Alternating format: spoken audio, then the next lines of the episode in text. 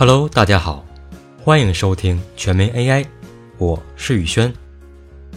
上一期咱们聊了花卉识别，大家觉得还准吗？这一期咱们来聊聊人脸识别。人脸识别可以说是大家接触最多的一款应用。上班打卡，一些打卡机已经具有人脸识别功能。自动售货机中，一些机器支持刷脸支付。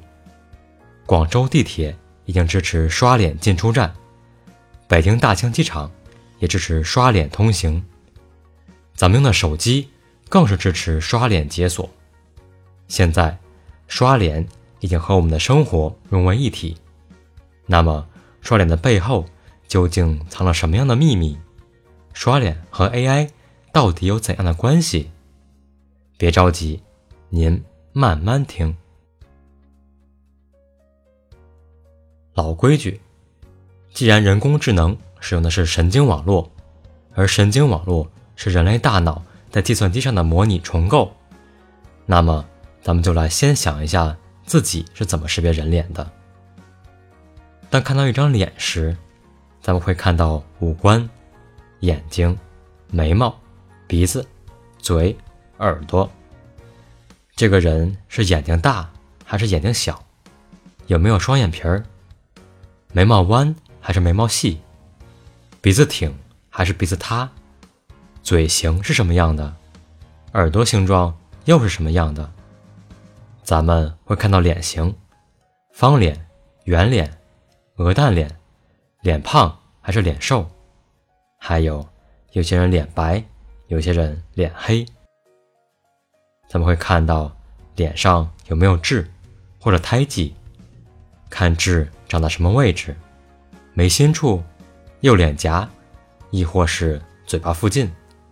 看痣的数量、痣的大小，还有脸上的疙瘩、青春痘。有个同学脸上青春痘特别多，一看就知道是他。还有看妆容，办公室里有个妹子很会化妆，所以一看到长长的睫毛和闪亮的瞳孔，就知道是他。没错，刚才提到的都是咱们用来辨识人脸的方法。这些方法在人工智能的领域有个专有名词，叫特征。对于人类而言，是通过脸上某些特征来区分不同人的。咱们的双眼捕捉到的信息会送到大脑中一个特定区域进行处理，这个区域叫做梭状回。关于缩状回是怎么处理信息的，现在。还没有一个明确的答案。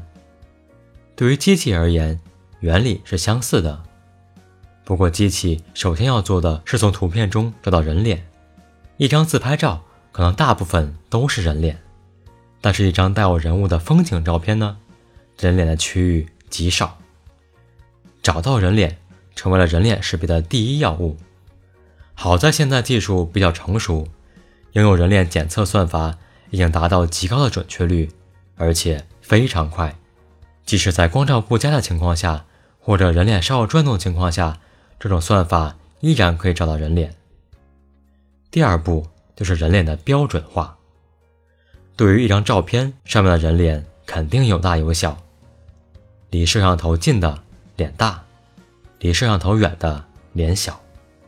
标准化的目的就是去除你们拍照的时候的小心机，让所有人的脸变得一样大。不是，我是说一样小。只有这样才能方便计算机来比较。不过，咱们也不用过于担心，标准化只是人脸识别的中间步骤，脸变大后没有人看得见。第三步，特征提取，这就是我们之前讨论的识别人脸的方法。计算机会提取五官信息，比如眼睛大小、眉毛间距，甚至是。面部的纹理等等，这些就是区分人脸的关键特征。第四步，区分人脸。大脑中区分人脸的原理咱们尚不明确，但是机器学习中区分人脸的方法咱们一清二楚。原因是是咱们创造了它。区分人脸的实质是把不同的人脸距离拉大，而把相同人脸的距离缩小。有点抽象，没关系，咱们举个例子，保证能满足您的好奇心和您的胃。现在咱们有一张案板，做饭的那种案板，很大很大，要在上面备菜。咱们需要鸡肉块、鱼肉块和土豆块。